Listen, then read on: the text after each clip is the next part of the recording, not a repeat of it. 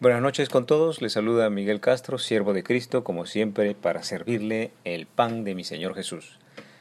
Después de una breve pausa de algunos días, reanudamos nuestras charlas acerca del Evangelio de Jesucristo, siempre contentos de compartir con ustedes en amor el Evangelio del Señor. Gina, muchas gracias por compartir con nosotros en esta noche. Buenas noches, hermanos. Estamos en el tema Jesús va de Judea a Galilea pasando por Samaria. Meditamos en la charla del viernes pasado el testimonio de Juan el Bautista que habla de Jesús y que Jesús es sobre todos.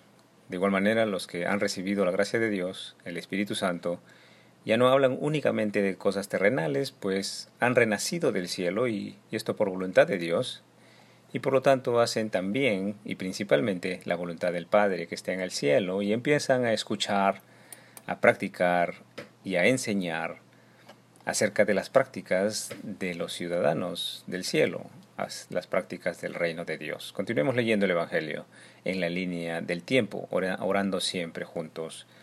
Oh Padre Celestial, te damos gracias Señor por este, esta oportunidad, gran oportunidad que nos das de reflexionar en tus escrituras en las escrituras del Espíritu Santo. Ayúdanos, Señor, a arrepentirnos de nuestras maldades o de nuestra falta de fe, de nuestra falta de sabiduría, Señor. Ayúdanos en nuestro corazón a emular a tu Hijo Jesucristo, que vino para esa razón, para que nosotros podamos seguirlo, no solamente intelectualmente, sino también ejercitar sus enseñanzas día a día y en el momento de la prueba, en el momento más difícil, que podamos ejecutar su palabra, Señor, alabando y adorando y santificando a Dios, ejemplificando sus prácticas y sus enseñanzas. En el nombre de Jesús, por los siglos de los siglos. Amén. Amén. Lucas 3, 19, 20. Entonces Herodes, el tetrarca, siendo respondido, reprendido por Juan a causa de Herodías, mujer de Felipe su hermano, y de todas las maldades que Herodes había hecho. Sobre todas ellas añadió además esta, encerró a Juan en la cárcel. Marcos 1:14. Después que Juan fue encarcelado, Jesús vino a Galilea predicando el Evangelio del reino de Dios. Juan 4, al 4. Cuando pues el Señor entendió que los fariseos habían oído decir Jesús hace y bautiza más discípulos que Juan, aunque Jesús no bautizaba sino sus discípulos, salió de Judea y se fue otra vez a Galilea, y le era necesario pasar por Samaria. La escritura enseña que Jesús no se quedaba en Jerusalén todo el tiempo, sino que viajaba constantemente había ya, por ejemplo, tratado de purificar, levantado las, mesas y echado a los bueyes y las palomas en Jerusalén. El permanecer en Jerusalén hubiese acelerado el deseo de muerte de los judíos contra él, y Jesús necesitaba difundir el Evangelio en otros pueblos, en Judea y en Samaria, conforme al plan de Dios. ¿No deberíamos nosotros también estar difundiendo la enseñanza de Jesús, no solamente de palabras, sino con el ejemplo? Para que tengamos idea del viaje que Jesús hizo desde Judea hasta Galilea son como 100 a 120 kilómetros y en el intermedio está la región de Samaria. Poniendo en perspectiva, era como salir del distrito de San Miguel en Lima y salir con rumbo al norte hacia San Martín de Porres. Uno podría evitar entrar en las áreas más peligrosas del Callao, pero otro podría elegir particularmente, específicamente, pasar por las áreas peligrosas del Callao, pues esto es justamente lo que hizo Jesús. Dentro del plan de Dios estaba que su Hijo Jesucristo pasara específicamente por Samaria. Samaria era un lugar desagradable para los judíos de esos días, pero no para Jesús. Es importante que hagamos una pausa y nos detengamos a revisar por qué era desagradable Samaria para los judíos. Revisemos un momento la historia. Después del reinado de Salomón, Israel se dividió en dos reinos, uno el de Judea al sur y otro el reinado de Israel en el norte, y la capital designada para Israel en el norte fue Samaria. Samaria fue desviándose de los mandatos de Dios con los años y como consecuencia fue finalmente, fue finalmente conquistada por los asirios, un pueblo pagano, gentil, y la influencia de las costumbres asirias se entremezclaron con los judíos de Israel. Los seguidores de Dios en Israel introdujeron, es decir, los judíos de Israel introdujeron en su religión prácticas de los asirios, como por ejemplo hacer ídolos y postrarse ante estatuas e imágenes sin voz ni espíritu.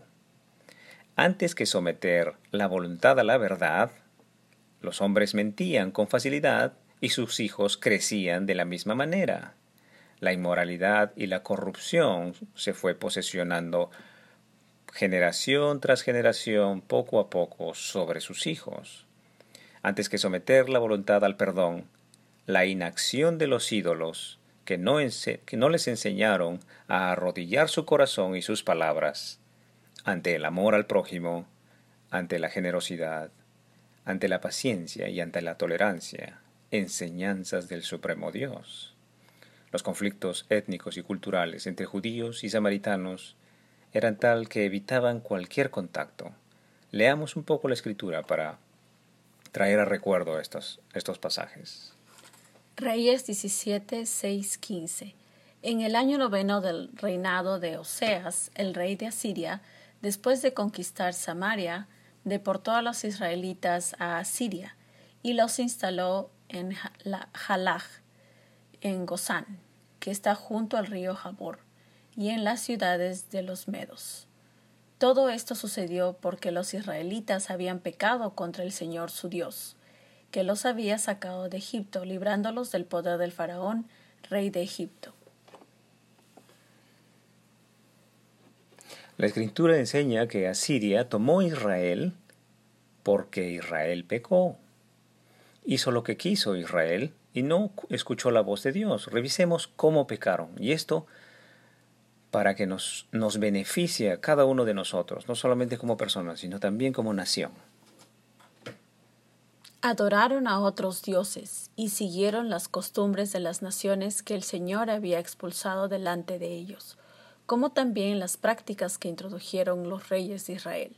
Además, blasfemaron contra el Señor su Dios, y donde quiera que habitaban se construían altares paganos, desde las torres de vigilancia hasta las ciudades fortificadas, y en cada colina y bajo todo árbol frondoso erigieron piedras sagradas e imágenes de la diosa Aserá, y en todos los altares paganos quemaron incienso, siguiendo el ejemplo de las naciones que el Señor había desterrado delante de ellos.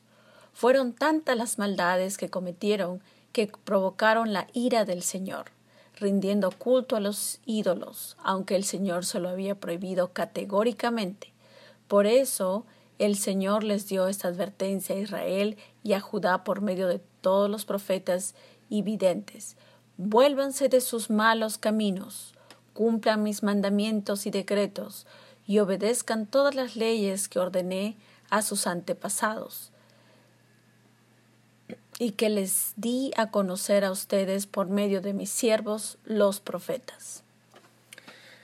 Vamos a detenernos aquí y vamos a ser autocríticos para identificar a los dioses de nuestro pueblo, del Perú, pero esto con el fin de detener al maligno, porque solamente Dios puede hacerlo.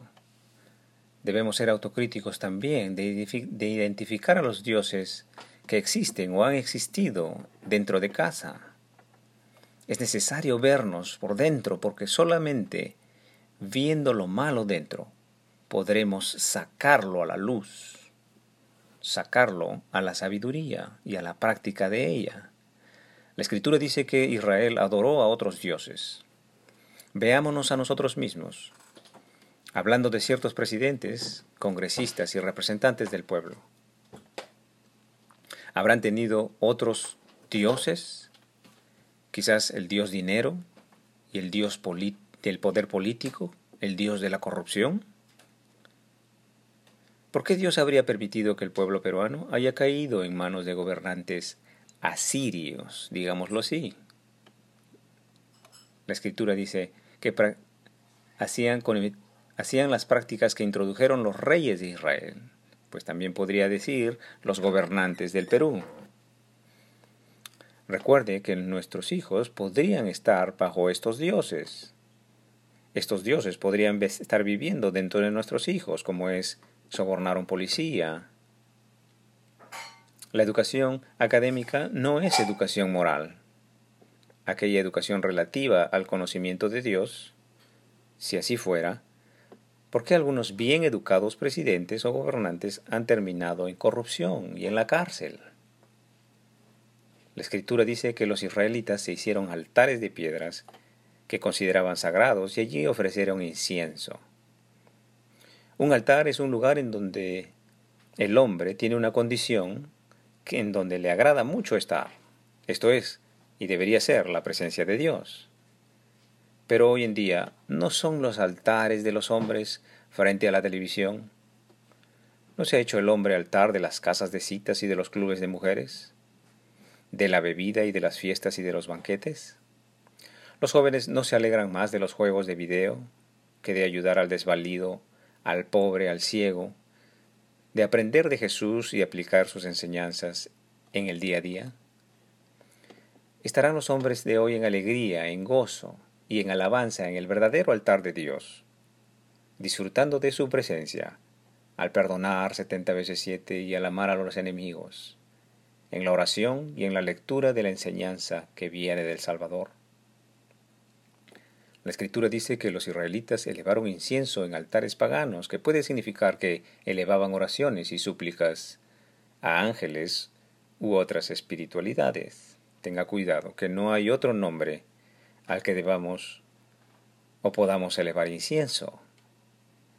Mi consejo es conforme a la palabra de Dios en Hechos 4:12. En ningún otro hay salvación, porque no hay otro nombre bajo el cielo dado a los hombres en el cual podamos ser salvos. Si usted considera otro nombre a quien usted reza, ¿cree usted que esta persona, que no es Jesús, es digna de oración e incienso? ¿Derramó su sangre esta persona en la cruz para que usted le encienda incienso, es decir, oración? Si usted considera que otro nombre tiene poder, ¿no será que es un dios o una diosa? Esto enseñan los hombres, pero no enseña la palabra de Dios. Se lo digo por amor. Se lo digo para que Dios esté sobre usted y su Espíritu Santo more en su corazón y en su mente y sea usted portador del Espíritu de Dios y es Él quien se encargue de usted, de su salud y de su protección y de su resurrección en Cristo Jesús. Alégrese en Cristo siempre hay esperanza. Cada momento es buen momento para arrepentirse, entregar su vida a Cristo y caminar en camino sagrado de Jesús. Tómese de mi mano. Yo también sigo al Maestro todos los días. Que el Señor tenga misericordia de todos nosotros. Le ruego a Dios para que todos los peruanos nos pongamos de rodillas a pedir perdón por habernos olvidado de nuestro Dios y de haber transgredido sus enseñanzas de no haber entendido el mensaje del Evangelio de Jesucristo, pero hoy puede ser un día nuevo en Cristo Jesús. Muchas gracias por su tiempo. Hasta aquí hemos meditado la Escritura. Que el Señor nos permita seguir sirviéndole mañana. Que el Señor os acompañe en vuestro angosto caminar, el ejercicio vivo de la palabra de Dios. En el nombre del Padre, del Hijo Jesucristo y del Espíritu Santo. Amén.